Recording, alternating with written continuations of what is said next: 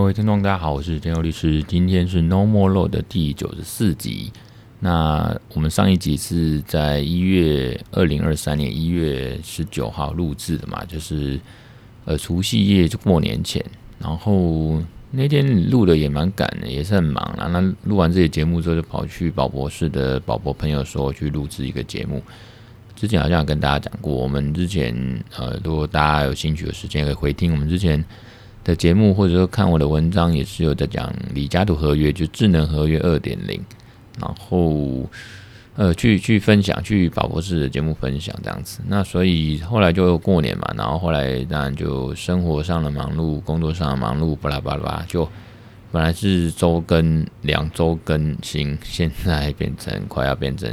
月更，一个月更新，因为已经三个礼拜超过了吧？哦，没有录，没有上架这个本节目，所以今天九十四集呢，就稍微赶快来跟大家分享一下。但录之前也是快速的想说，今天要分享什么？当然除了今天，呃，我还是讲一下我们这个节目现在的一样的目标哦，就是分享一些资讯法律。那资讯法律当然是网络法律，网络法律当然就 Web One、Web Two、Web Three，现在讲的第三代网际网络，包括这个区块链法律啦，哈。然，当然元宇宙法律也有，也有。那当然元宇宙跟区块链或 Web3 的呃观念，大家可以上网搜寻一下，或者你去问 ChatGPT，去问 AI 哦，现在都有答案。那我们之前应该也是有讲过，所以也不不我不再赘述，哦，不再重复讲。然后，当然，另外一个重点就是律师生活的体验，这样子，包括呃律师呃我们职业啦哈，可能一些心得或遇到什么法庭上面或者当事人一些趣闻哦，自己一些当律师的一些感想呃心得这样子跟分呃体验分享了哈。那呃话不多说，今呃我们今天两大部分，第一大部分还是在于啊、第二大部分我会跟你讲今天的主题，今天是要讲这个。呃，数位数呃，期盼这个数位市场法啊，DMA 啊，就是 Digital Market Actor 数位市场法，简称 DMA。我们期待这个 DMA 可以推动 Web3 的这个网络发展哦。然后我们第一大部分，我大概还是简单讲一下。呃，最近最近是有看到一本书，那是蛮想推荐给大家。那这本书叫做叫做这个呃叫什么？哦。也不是影响力法则，因为我现在最近买书也是蛮多，呃，叫，看这本书我忽然忘记叫什么鬼，哦，知识复利啦，知识复利，这个是我在脸书上看连连友有有分享，然后我就很兴趣，就点进去看他的介绍。那这本书还在看哦，可是大概跟大家讲几个重点哦，就是。有点像这种，你现在这个世界哦，包括疫情之后，大家其实慢慢就是远距工作啊等等因素，或者是很多环境、大环境、全球的发展，你自己包括自己的热情的兴趣，你开始会有点斜杠。所谓斜杠，严格定义，其实一般来讲还是呃要有收入的斜杠啊。那不然的话，我去这个兼差，这个去扫个，而且要有专业哦哦，不然我去兼差，然后我去扫个地，那老实说。简单的扫地那个也不是什么专业的东西，所以你说呃这个叫斜杠，那当然你当然不会认同嘛。所以斜杠通常就是严格定义，就是你真的要有赚钱，你真的要有这个专业。那一般我们讲斜杠一定是从乐兴趣跟热情，然后你慢慢的会变成这个专业的技能，然后再帮可以帮助别人解决事情，有个解决方案，最后你一定会有一个相对应的价值跟呃。或者说你要做价格或收入了哦，就是 outcome，然后呢变成 income 这样子哦，就是那个出然后 output input 嘛这些概念。那后来我我最近开始看这本书，发现哎，这个其实有点像现在自己生活的写照，自己呃职涯或是呃人生规划的写照。因为录 podcast 啦，写文章啦，哈，从传统法律人去接触这个。资讯科技、资讯法律，或者是 Web three 法律、元宇宙法律，那其实慢慢的会变成一个跨领域跟斜杠的一个形成。当然，有没有真的呃，当然你在遇到挫折，或者是不如意，或者是你还没真的呃起来的时候，或者是还没被人家看见的时候，默默无名的时候，那这时候就是兴趣跟热情会支撑你。那这么这么多年，我说一直在讲四十不惑嘛，我找到四十岁之后，发现自己在这一方面真的是有兴趣、兴趣跟热情，就是不会被浇熄啦。就是再怎么累，再怎么呃不愉快，或者是失意、落寞或不得志，诶，觉得这个东西还是我觉得可以寻找到那开心跟呃兴奋或或动力。可以持续持续以恒，这样哦，这个持之以恒，这样持续走下去。那个真的是从我，因为我从小就我跟大家讲过，我从小就想当律师。可是当然，律师有很多种，一直到了大学，一直到了研究所，一直到考上律师，一直到出社会，呃，开始当实习律师、职业律师，然后再开甚至开业律师，都一直在摸索，说到底自己在。呃，律师这一个领域能做什么，或者想做什么样的律师，或什么样的领域？那当然，也之前分享过，我最后就找到那个这个资讯法律。那慢慢这样演变，也做了 podcast 写文章呢，也开始去年慢慢，去年下半年或去年年底，慢慢去真的去呃，从自己闭门造车，自己关门这样研究，然后慢慢的有点研究出心得。然后也开始真的走出去，嗯、这个外面的世界跟人家接触，因为最终还是一个人与人接触、实体的接触、社群的接触或人际关系，这才是最真实的。然后还有温度，而且可以真的有有个环境、有个生态圈，可以做出一点事情。然后，那大概就是这种感觉。所以我在看这本书，有时候也就是说，从实物或自己去身体力行之后，再回过头来看这本书。然后我会觉得，哎，很有很有共鸣，而且这个，呃，这个我在去念 EMBA 一方面也是一种跨领域的接触，不管是接触人或者其他的领域。那当然，EMBA 那边比较接触到是呃呃商务面的哦，那商学院啊是一些管理知识，那当然也有资讯管理方面这样哦，一些资讯的呃，甚至我那个老师就是资安的权威嘛哦，那吴忠诚老师，吴忠诚教授。那所以这样，最近我在想要研发这个李家禄合约这样子智能合约二点零，这样在法律上面、那实务上、市场上面这个实作跟可能性，最近开始有在这个概念跟想要去去去架构跟看能不能 run 起来，那我也去想要去请教呃这个专家这样子，所以这是最近的一些新的一些想法。那当然，如果听众如果觉得可以指教我的话，也欢迎留言哦，不管用什么方式留言都可以。然后，然后呃，基本上我我我题外话就是我其实发现有一本书也叫《原子习惯》，已经红很多年。那当然他是说，嗯，有点白话一点，简单讲一句话解释，就是每天做一些事情，也是有点说，不管你有没有时间或者喜不喜欢、累不累，你都是会持之以恒做一个事情，重复做一同样一件事情，然后。你久了之后，就是这个原子就很小嘛，所以你每天做一个重复的小事，那每天持之以恒，一直重复的做做，你这样的习惯呢，变成很自然，然后也没有负担。刚开始可能觉得很累，你要勉强自己，所以有些人说什么什么七天、二十一天、二十四天，你一直重复之后就变成习惯了，然后就变成很自然而然了，哦，有点像减肥，还会意思会一六八一样。所以呢，我可能就是这样子去去呃，每天看一些呃有关区块链跟 Web3 的文章，因为这个方面真的是币圈一天人间十年，所以它币圈一天的这个资讯新闻真的很多，所以等于是每天去消化这个，变成也是我早上或晚上的一个习惯，跟不知道为什么去觉得必须要做的事情，因为就是想知道嘛。那没看到的时候，甚至会开始 FOMO。那总之就是慢慢的累积之后，其实。从这样的兴趣、这样的起心动念、热情开始去碰，然后甚至也去想说，哎，这样累积下来变成一种是不是有些呃，真的比较专业的一些技能，或者是可以可以呃跟人家不一样，或者说比较呃真的嗯、这是一道墙啦，因为你自己组起来的一道这个呃你的技能、你的你的知识，那你的这个别人没办法一触可及或一下子就 copy 的的的东的东西。那当然还有一种自信的累积，那当然还有刚才讲人与人接触，慢慢也变，我要跟人家去，欸、让人家看见你嘛。不论你写了文章或 podcast，还是说跟人家接触，你真的要去认识人，因为有时候，呃，成事还是在人啊。我觉得就是说每个人自己，呃，这句话意思我解读的，除了自己还是呃要努力以外，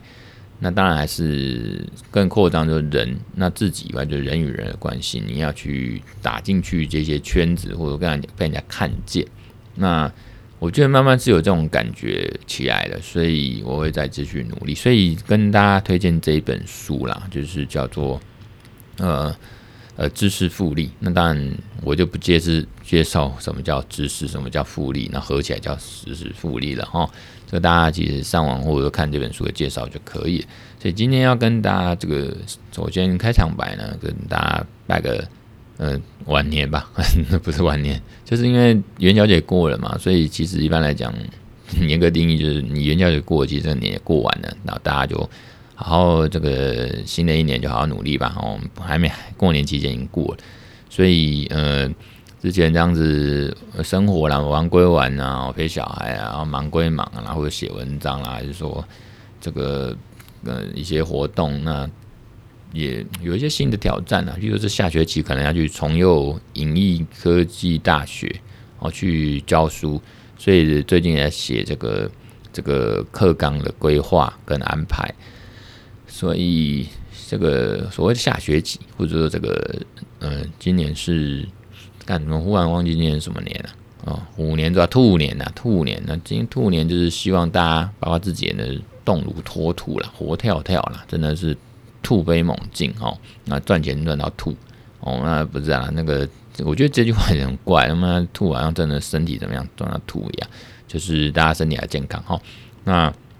呃，再补充一下，刚才讲说这个书哈，它是说从零开始斜杠。那如果把自己投射在自己来解释，就是我当初也是从零开始嘛，我也不知道什么是区块链，也不知道什么是 Web3 啊，等等 NFT 也不知道，很多都不知道啦。那就慢慢这样子去，因为有兴趣有热情，开始去接触、去吸收、去消化。那有时候真的一个东西可能要看好几次，或者说看到别的东西这样拼凑起来，或者慢慢的那嗯吸收跟溶解吧，哦，他慢慢才知道原来是长这样。然后这种也许是跨到原跨出去原本法律以外的这种专业知识跟环境。那你他这个书哦，这个知识复利这本书有提到说这一 D 有有四个阶段，我刚才讲四个阶段，它简称 IPOD 啊，那可能故意的吧，有点像 iPad。那个以前苹果的产品，那 I P O O D，总之它的特点就是四个，只四个东西嘛：兴趣、热情、专业能力、服务方案，最后产生价值。然后你兴趣、热情，你要变成专业能力的时候，你就是等于一直要去刻意的练习哦。这个刚才跟原子习惯，你每天的刻意练习，慢慢变成一种习惯之后，你也不会刻意的啦，就是变成日常了哦。你这样的练习，变成就是。你平常的一点工作跟生活融为一体，最后变这样子变专是专业能力。第二阶段专业能力嘛，哦，那你这样专业能力之后，你慢慢要萃取里面的一些知识哦，因为我们现在资讯量就很大很多，然后那个那个很快，所以你怎么样去把这个变成一个呃很浓缩的萃取的一个知识跟专业的能力跟资讯给给服务哦，你把它变成产品或服务。那第三个当然是服务方案，哦，你的 outcome 你可以产出，你可以做出一些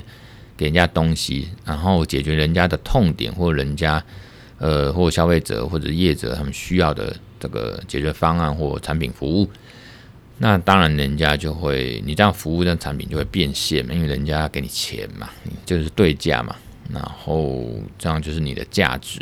哦。那当然大家也知道价值跟价格不一样啊，那人家。这是你的价值产生，你的价值所在啊。哦，那这当然事实上有一个价格这样子哦，多少钱？然后这就是，然后你因为拿钱呢，你当然就哦，这个这样热情又被点燃了，有钱好办事。就是呃，像我们写文章，有时候就是虽然钱不是重点，可是你呃拿到钱，你还觉得一种肯定嘛啊，所以这种是个正向循环。所以这本书呢，就是在讲这样子的东西。那我们这个书就接到这边，所以所以我觉得是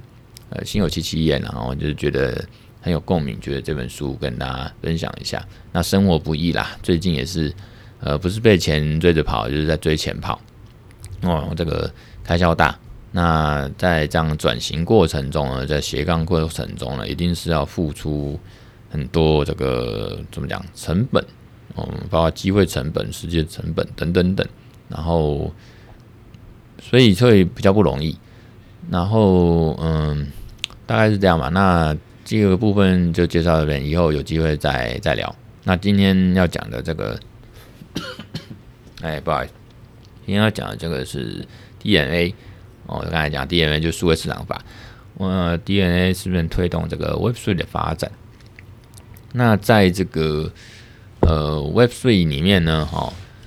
呃，我们知道，我其实二零二三年是欧盟是有个市场数位市场法上路。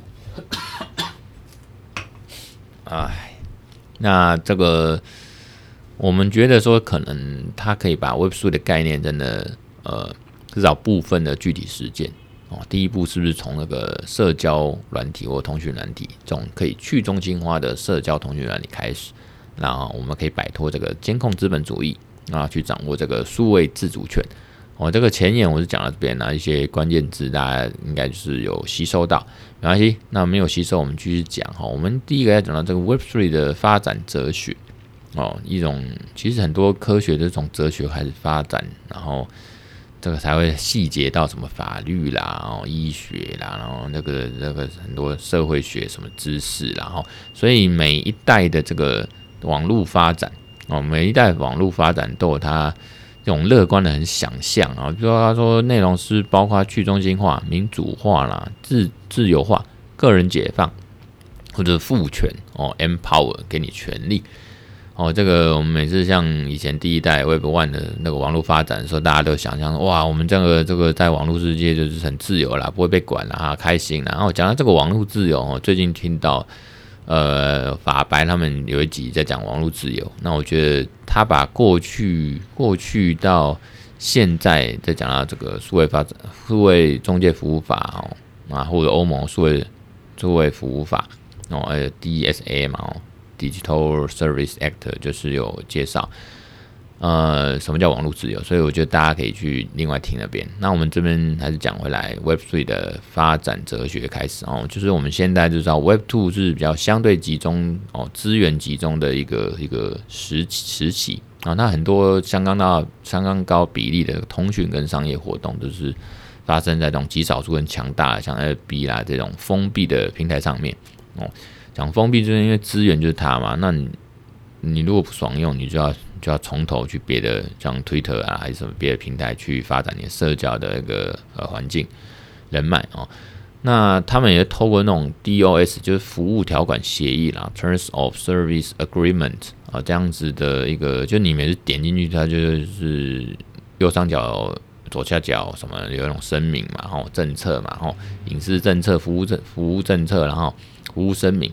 那或者甚至有时候你，嗯，但别的地方像网站有时候按什么同意不同意这种哦，一堆字然后写很多，我们律师不一定会看的哦，工作可能才会看，哎，何况是不工作做的一般人，那你就是都同意了嘛？这种服务条款协议，那他们这样子你都同意，哪次不同意之后啊？那你看 A、B 这个使用者是几十亿人呢，要求那。这种一定是建构起一个很超强大的这种中心化控制嘛，想你就投笔发嘛。那构成就是由这种大型跨国公司主导这种这种数位时代了哈。那也是说，我们大家的这个数位经济呃，数位资料数位资料经济哈哦，这种这种概概念跟现象，控制权跟所有权都实质归属在这种呃寡头政治哦，就是只有这些。哦，那个超级大公司跟强国哦，老大哥们，包括这个老大哥美国，呃，这是也跟数位主权有关，等下会稍微讲。那有一个人叫 Gavin Wood 哈，盖文伍德，他在二零一四年就提出了 Web Three 概念。哦，那什么叫 Web Three 呢？那概念就是，哎，他 Gavin Wood 他叫 Web Web Three 呃之父哦，The Father of Web Three，那听起来就很屌。那之前要这样介绍他，他是谁啦？我就不多说。那总之。Web3 就是一个去中心化哦，去信任化，去信任化。这个如果听众不知道，就是一般我们中心化，就像银行这种啊，我们一定要信任他、信赖他哦，你才会去跟他有搞关的交易。可是 Web3 就是你也不用信任他，你不用信任他，零信任、去中信任哦，那一切的其实还是有信任，就是说你根本就不用去烦恼它，值不值得信任它，你用就对，因为它这个就有点理想哦，就是就是有点，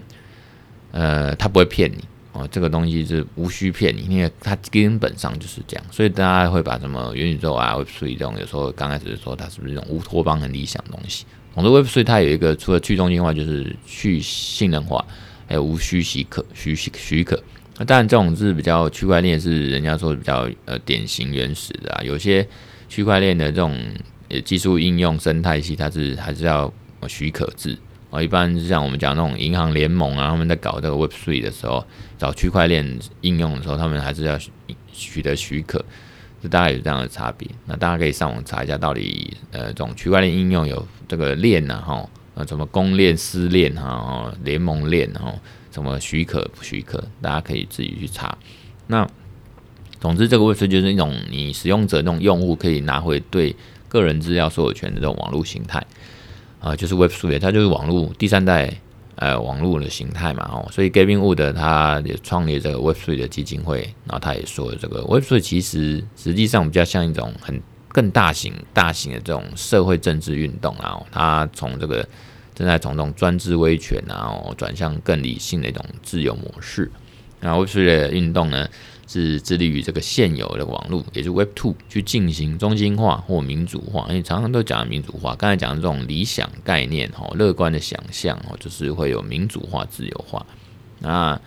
他们就是想要利用这种数位资产的力量，包括现在的代币 Token 啊，这种加密货币啊，它就是赋予个人，哦，每个人有权利。啊，这个权利有 power 跟 right 哦，那个力量的力跟利益的利，权利哦，赋权。那就是依据这个有些 Web3 的倡议者，他就说嘛，Web3 的世界中呢，你使用者有自己的资料，数位资料，你贡献者的自己的平台哦，有点社群的概念，然后那有了贡献者哈，那程式码是开放哦，这真的很自由的感觉啊，哦，那。虽然一样都是广大的公众的这个参与哈，Web three 呃 Web two，我现在这样这个时代这样集中化、中心化，它收益呢主要是广告嘛，哦这种商业模式驱动。但那个 Web three 哦，微博三点零，就是呃在这个商业活动是商业模式来自这个代币经济，那强调说你持有代币的人就更有这个自主参与性，就好像主角一样。那你网络使用者从被动的消费者呢，转成这个主动的创造者，所以它表现在这个去中心化自治组织 DAO 哦，DAO DAOs 或者是非同质化代币 NFT 哦，那还有他们都是用区块链这种分散式的账本技术跟智能合约哦，Smart Contract 去做一个基础建设施啦哈，大概就是这些概念一直在环绕，一直在在建构出一个生态系。然后呢，呃，我们不免还在讲啊，Web Two 所以走向一个资本监控主义。那它我们现在要对抗啊，哈，用什么对抗？Web Web Web Two 是资呃和老舍，Web Two 是呃监控资本主义。那 Web Three 是数位自主权啊，或者你要讲资讯自主权也可以。所以这个世界其实现在哈已经陷深陷在这个 Web Two 这种监控资本主义了。那呃。什么是监控资本主义？就是就是身为消费者，我们哦是他们很重要的那个剩余来源哦，剩余价值哦。比如说，呃，免费的最贵。当你不知道什么是商品的时候，你消费者自己就是商品。反正我们的这个数位资料都被萃取了哦，他们我们的这个使用的数据呢，好像被当原料一样，很像那个骇客人物。我们人类就是原料，就是他们的养分。那我们无可遁逃了，那你就不要用网络，你不要用 FB 啊，哦，等你没有用 FB，你就在社交网络社交上就消失了，大家都那种不见了、消失了，哦，有那种不见的感觉，那我们就被萃取了嘛。那这个过程中，我们就被是榨取的对象，我们的这些数位的行踪跟数行动的网络行动的数据，哈，全部都是他们的这个呃资料、数位资料经济的来源。那这样顾客呢？呃，那其实变成说，嗯、我们是被物化跟商品化了。那这个数位人时代里面，我们这种数位人格就被稀释掉了，全部都是要资料数据。那这个情况下，就是其实我们在这种这种时代，这样 Web Two 这种监控资本主义哦，我们一般人哦在使用的，早被科技巨头或大国就是用这种方式，其实是这个结构性的侵害我们言论自由、跟隐私、跟资讯的自主权哦，那被操弄意思跟决策的时候还不知道哦，所以包括说我们是不是要讨论这个数位呃中介服务法、数位服务法？然后就会有人说，呃，就是说，哎，你这个是不是在这个钳制言论自由？不是，你不去讨论，才反而是钳制钳制言论自由。网络自由或者是所谓自由，它还是要有一个平衡啦。我不可能是漫无目的的自由，那其实很可怕。否则我说我有行动自由，包括我杀人哦，杀人自由，难道这是自由吗？这就是权利吗？所以它一定还是有一个呃动态平衡吧，哦，去去衡。制衡呃权衡这样子，所以呃其实我们这种小国科技小头这些国小小公司，他说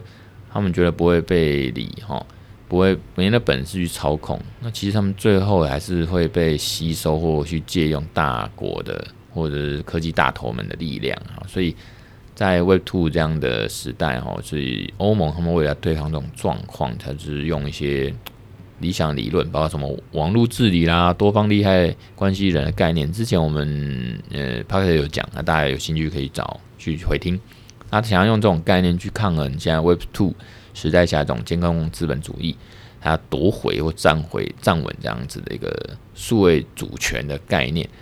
等下也会稍微再呃复习一下数位主权。然后他想要这个掌握，欧盟想要用这样的方式，然后掌握在地跟跨国界的这样资料经济。所以，啦欧盟最近这几年就不断推陈出新啊，端出这个 GDP 啊，就一般资料保护规则，还有 AIA 就是人工智慧法，当然还有这个 DMA 跟 DSA 就是数位市场法跟数位服务法。那你看这几年这几个月新闻，常常就是欧盟对，常常就对这个美国科技巨头哦，Google 啦、Amazon 啦，然后这些 FB 啦，那个处以这天价巨额罚款，然后就是随便就几千几亿欧元，然后那就是常常对这些科技大头呢，哦，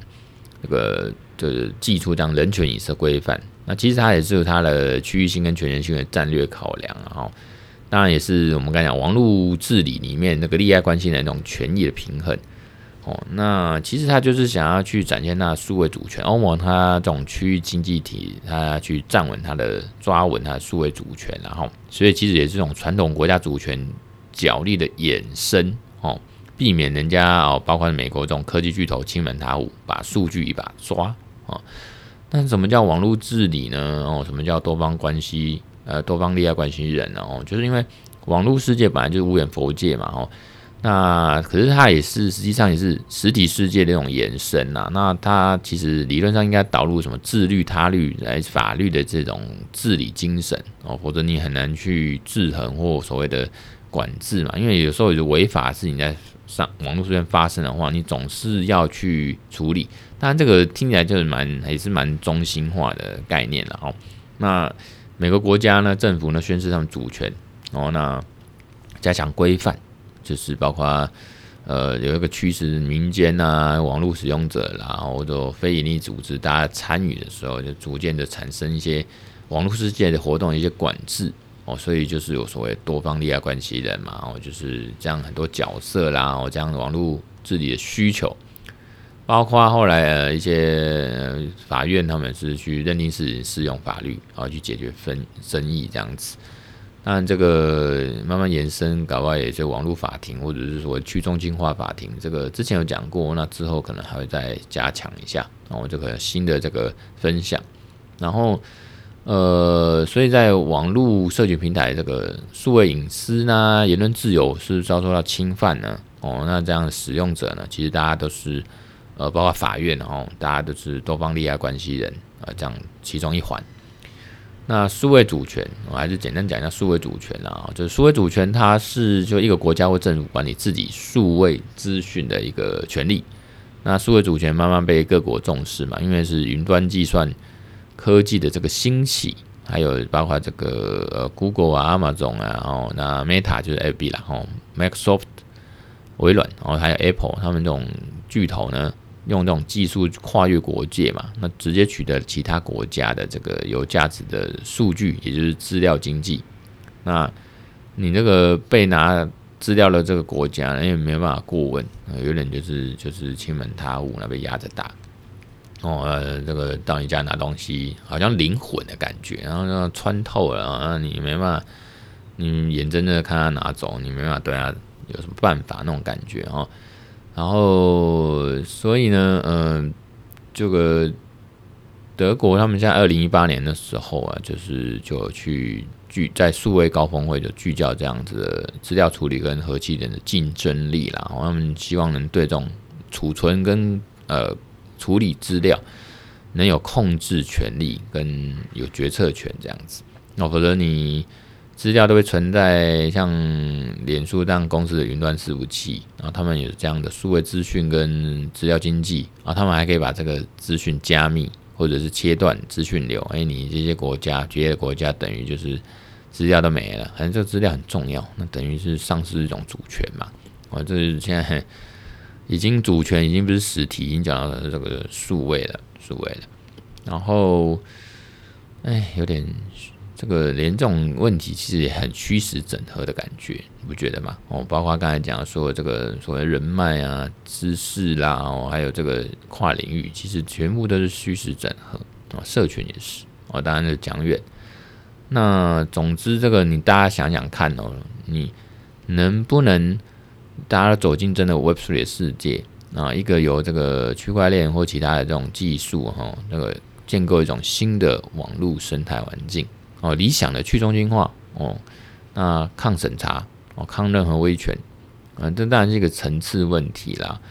譬如说有如果有些网文那个像那个什么 Mirror 这样 Mirror x y z 这样文章平台业者，他如果公司公司注册设在国外。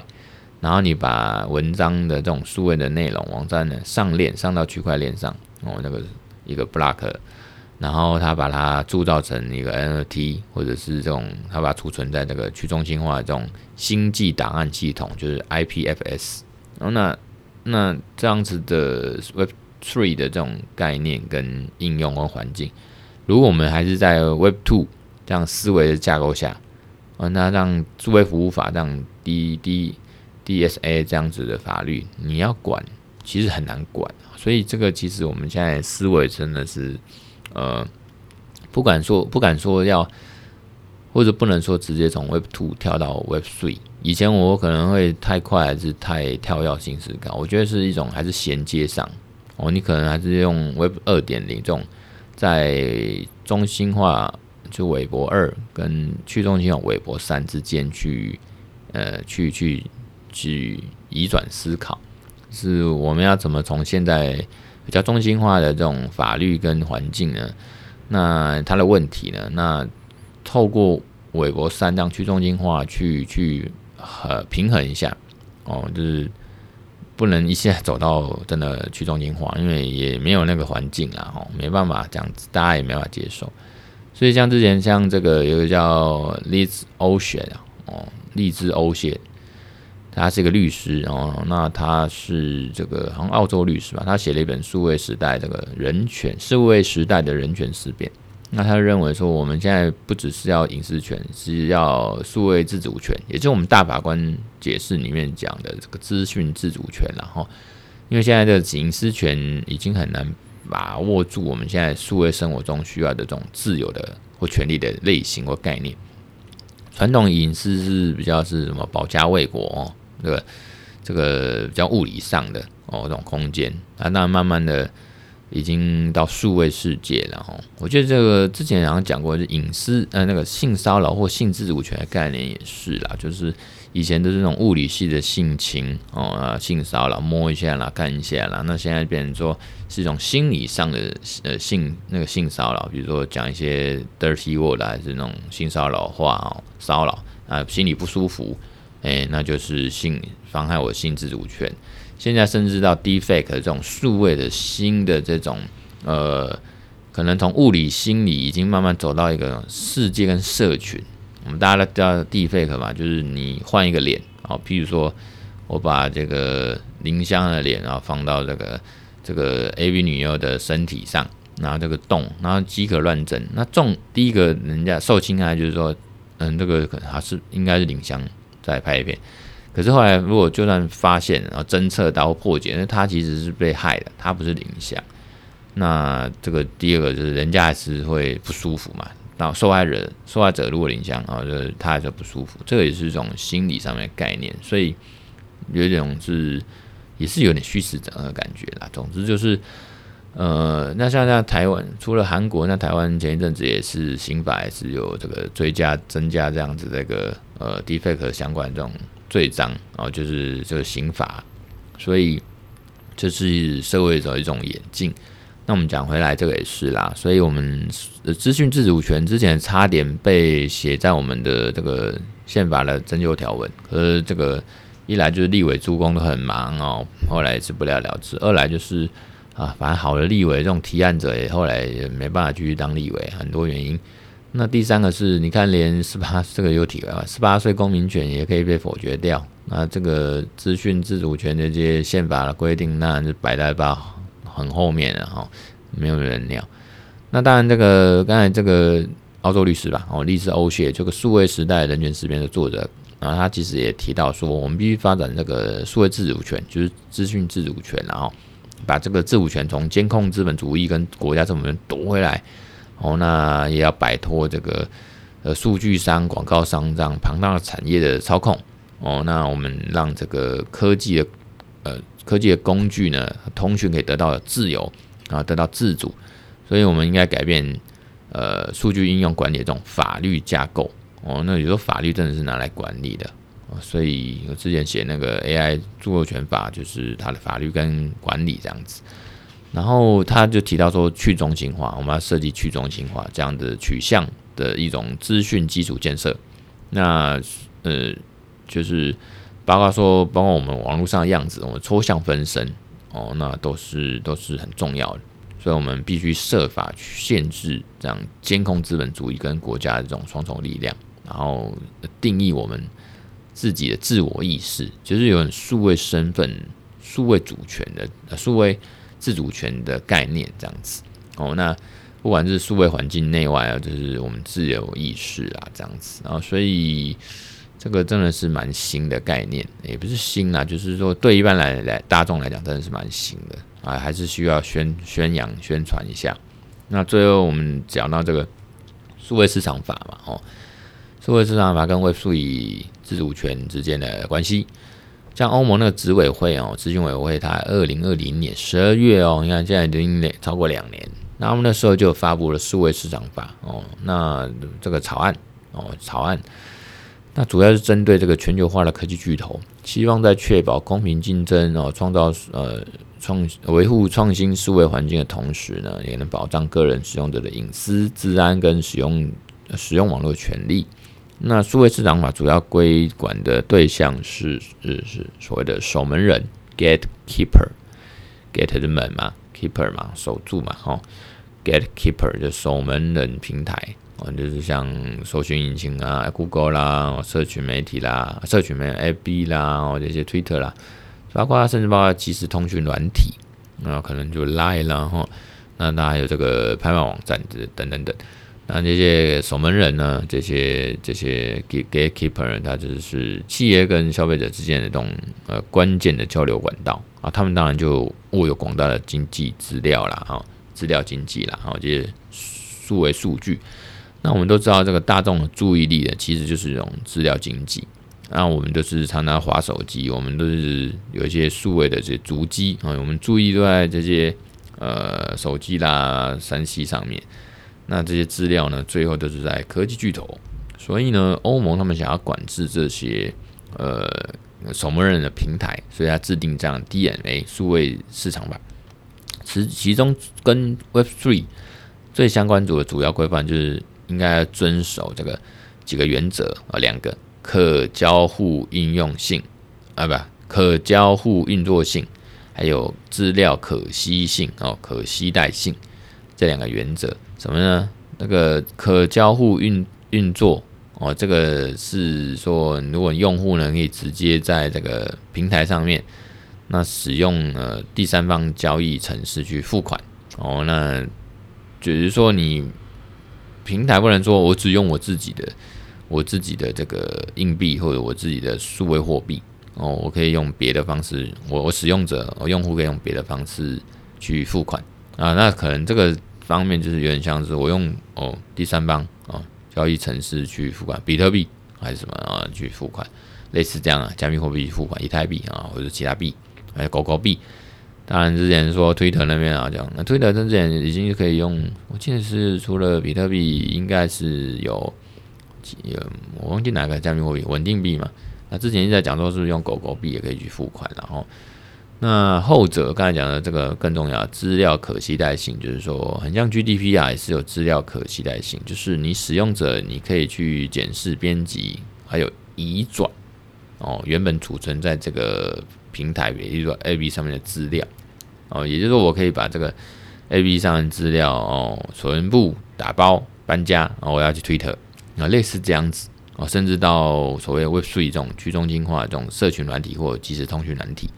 都很方便。听起来就是呃，我可以比较无痛一点，呃，跳到从 Web Two 的这种 A B 社群平台跳到 Web Three 的这种社新的社群平台，去中心化社群平台，当然。这个丑话讲到前面啊，如果你搬家搬到 Web Three，那你资料也都带过去，我、不用再重新 po。我、每天，因为我们每天 po，其实都建构出我们自己涂鸦板上或呃这个 FB 网站上面自己的很多丰富的资料，包括照片啊、生活啦、工作还是什么一些想法啦、文章哦，那等于传后后，你可以搬家到那边。搬家哈，这概念叫做搬家哦，东西家具什么的移过去。可是呢，那边没人哦，当然没人。当然这个没人就是希望他有人搬过去，像新市城一样，大家搬过去嘛哦，移民。总之呢，呃，不至少不必一个一个重新破了哦。像我们现在手机换新的 iPhone，那旧的 iPhone 可以直接这样点一点，按一按就把资料整个移到。包括照片啊、通讯联络人啊，那个 A P P 啦，哈，全部都移到新的 iPhone 一样哦，就是这样。那 iPhone 相对是比较封闭的，那我们刚才讲的这种比较叫全面开放，所以呃，欧盟数位市场服务，呃，欧盟数位市场法，它呃，据说今年就会上路，然后在二零二四年强制施行，内容就规规范说，你守门人那平台不能去绑定使用者，而且还要帮使用者提供其他的。呃，选择服务其实某种也是冲击他们的商业模式啦。那么就是平台、社群平台就是要赚钱，就是要绑住你嘛，然后让你很困难的离开，或者是甚至怎么可能还帮你呃提供一些其他替代选择呢？那当我想了 API 哦，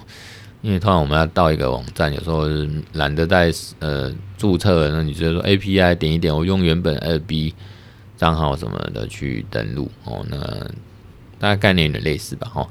那换句话说呢，FB 或 Twitter 这一类的社交平台，以后都必须让他们的用户呢，也就是我啦，我们也都是用户啦，哦，可以携带上面的数位资料去其他社交平台。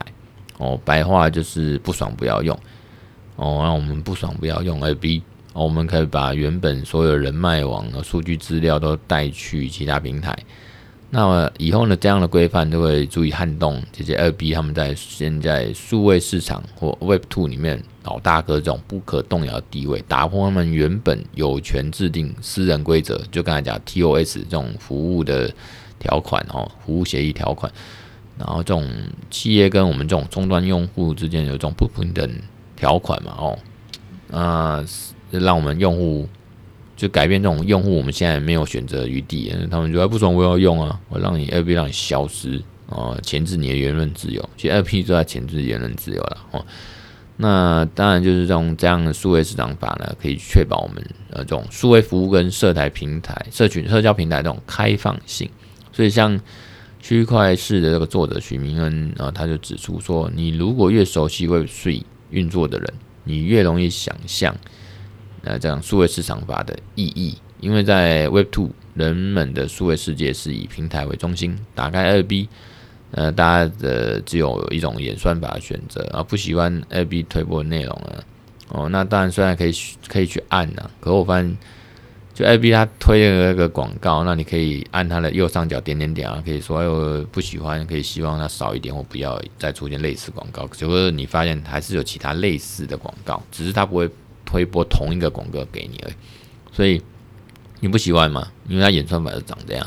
你不爽不要用了。那你现在只能自己离开，然后更换一个新的平台，重新从头经营社群。可是 Web Three 呢？呃，大家的数位世界是以这个网络协定 （protocol） 为中心啊，这个协议协定很重要。protocol，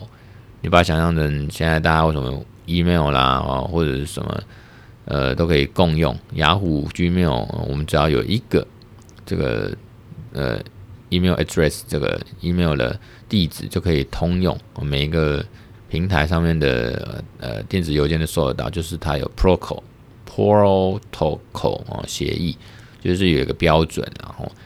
像现在的网络世界是标准了哈。那 Web3 如果建，它的数位是建立这个网络协议为中心，那他们这些社群平台，他们就是建立在网络协议上，就是大家有个标准的协议可以这样互通互通性。那呃，我们就可以讲介绍一点这个 Web Two 哎 Web Three 啊，那个 Web Three。社交软体或通讯软体使用者为什么有数位自主权？哈，那这个加密货币钱包啊，大家都知道它是进入这个管叫元宇宙或 Web Three 的这个入口哦钥匙。那大家只要保管好它这个钱包的私钥哦，这个很像钥匙一样。那你可以随意去切换不同的钱包，不同不用换钱包，哎，你可以个那个换地址哦，那或者说你可以移动或处分哦，转移你的数位资产。数位市场法就是要确保这样市场公平跟开放嘛，所以它也保障说，呃，大家可以跳槽哦，或者搬家到其他社交平台，那你有一个不被绑定的自由了哈。所以你最后呢，其实就是直接跟间接的促使这个呃平台守门人他们直接去采取 Web Three 的概念跟技术应用。所以就让我们使用者呢，真的可以用同样的数据资料，就是你在比如说 FB 上面 PO 的这个这十几年来 PO 的东西，你可以把它也放到其他的平台上，好像这个人脉网其实是扩大这个宇嗯是什么宇宙多元宇宙啊，这个很像真实世界般。那你其实也是接近元宇宙呃所谓的互通性啊，吼，就像我玩这个。世纪帝国，那我可以把这个里面的东西物虚拟宝物也拿到这个魔兽世界去用，那种感觉一样，互通性，元宇宙的互通性。那介绍三种这个 Web Three 的这个软体，第一个是社交工具，是 Lens Protocol 哦，Lens L E N S，它这是有号称那个 Web Three 原生社群媒体。那最近最新的最新的这个发展，大家可能听说是要。写这个，那个要出这个代币了哦，有代币经济，因为他要去犒赏那个大家最早期去去参与去使用的那个用户，然后所以有贡献者。不过他我好像没办法下载它，没有办法在 Apple Store 下载，因为它是比较使用上可能应该是网页了哈，就是比较没那么平易近人吧，你还是要去用网页。哦，哦，当然手机也可以用网页去使用它了。那它是上线在这个 Polygon、Polygon 哦这样的区块链上面，然后它主打这种社交的图谱，有点像是呃这种嗯创新之处呢，就是在于说它可以去把 A B、YouTube、Spotify 就全部都还是呃，在我的理解是蛮像寄生于这个。原本的这种 Web Two、LB 这些巨头的呃软体的上面，那其实它呃应该用起来是蛮爽的啦，好蛮蛮开心。那主要是说你你用户呢，Lens 的用户呢，你的这个按赞之类、爱心什么关注这种或转发或内容呢，它这些资产都等于是上链，也就是这些数位的这个足迹都是在区块链上面，然后呢。那这个意义就是，你用户的这个数据的资料所有权归属就是用户自己的，因为上链了嘛，上区块链了，那就是有被认证、验证、独一无二在链上面哦，大家知道这是你的哦，不会是 Lens 的，也不会是任何一个呃的 Web Two 这种社交平台 FB 他们 YouTube 他们的哈。那呃有一种是 Nostr 哦 No Nostr 哦，那它是一种开放跟抗审查、免许可的哦通讯协议。哦，就是刚才讲协议很重要，然后刚才讲抗审查啦，哦，免许可这种都是区块链的一个特色跟技术。那这样的协议呢，就是去中心化的这种社交媒体协议，有这协议大家才可以遵守了，一种共同标准了。那像 Twitter 的这个创办人，呃，之前创办人现在呃杰克多西 Jack Dorsey，他以前也是 Twitter 的这个执行长，他就是创造了这个叫做。呃，在在建设在刚才讲 Noster 就 N O S T R 这样子协议上面的一个社交产品叫呃 Damos D A M U S 达摩斯达摩哦，那那这个也是嗯蛮不错的，就是这样的一个呃社社交平台哦，那这样社交平台，然后还有一个叫 Tribus 哦，就是 Trib Trib Trib Tribes 啊，Tribes，那总之它是一种，它英文就是部落的意思嘛。它是一种内建多签钱包这种即时通讯软体，它也是支援以太坊和 Polygon 这种区块链。那我们用户呢，只要连接着钱包呢，像以太坊钱包、呃 Solana 钱包就可以开始使用。然后它就很难屌，就结合你的金流跟资讯流。因为以前钱包归钱包，可是你如果社群你要或者软体。哦，通讯软体你可能用 Telegram、Discord，甚至用 Line，你就分开的嘛。可是它就是有点结合在一起，就有点类似我们 Line 里面，哦，不是也可以 Line Pay 嘛？那直接这样转过去很方便。或者说像呃，我是比较没有用 WeChat 的，WeChat 里面也是可以这样子直接支付嘛，微信支付。所以如果你有些嗯、包括 ENS 这种域名的。哦，那你就是等于是有一个社交的呃账号，去中心化社交账号，那等于让加密钱货、加密货币是直接融入当资讯呃即时通讯软体里面，那点个赞，搞不好就是等于 OK，我就呃放行这笔交易给你，哦，就付付钱了这样子。所以你管理这样子的共同资产的钱包呢，是智能合约管理的金库，而不是某家呃中心化的金融机构。所以很多这种 NFT 或到时做专案的哦，Discord 的人啊，哦，那可以更直觉在这种呃 Trips 呃 Trips 这种通讯即时通讯软体去进行社群跟经济活动。所以以后我们如果厌倦像 FB 这些社交软体哦，那我们经营很久，可是又很讨厌它哦，可是我们可以搬家。我们透过以后数位市场法这样的规规定呢，我们可以打包搬家哦，到我们新的。不管是 Web Two 或 Web Three 这样社交软体，包括刚才讲的 Lens 啊、Damos 啊、Tribus，我们就可以比较接近完全掌握自己数位自主权的日子啦。那最后小结呢，我之前看到一个文章写到写说，二零二二年全球花费在这个 FB 或抖音的时数呢，哦，其实是差不多，表示 FB 这种传统媒体已经走到一个巅峰，那抖音这种就是呃快速成长嘛，哦，大家使用的时数其实。呃，抖音其实已经跟 FB 差不多了。那就算是这样，抖音这样子哦，那其实二零二二年抖音它的这个广告收益呢，还是占整个市场哦，这个搜寻啊、影音跟社群广告市场百分之二而已，也是一百亿美元。那这个部分呢，市场这个最高的还是二 B，然后呢是一千亿美元，好吗？哦，足足多了人家十倍哦。那有点感慨，就是像很多现在网络法律呢类型呢，也变成一种所谓的传统哦。那个网络犯罪也变传统，现在都有新的网络法律类型，和新的网络犯罪形态。然后，其实进这个文章或这一集呢，虽然在讲说那个 DMA 哦，这样数位市场法，这样可以让我们这种 Web Three、Web Three 这种去中心化的这种社群媒体和崛起，好像真的走进了呃。慢慢，大家真的走进 Web Three 或者是所谓呃有有实践的数位自主权啊，资讯自主权。可是我们呢很难低估大家这个真的去转换这些常用现在常用的这种市占率很高、惯用这种 LB 的社群啦或 Line 啦这种通讯软体，有那困难了。但是你说，呃，像这种想要摆脱中心化这种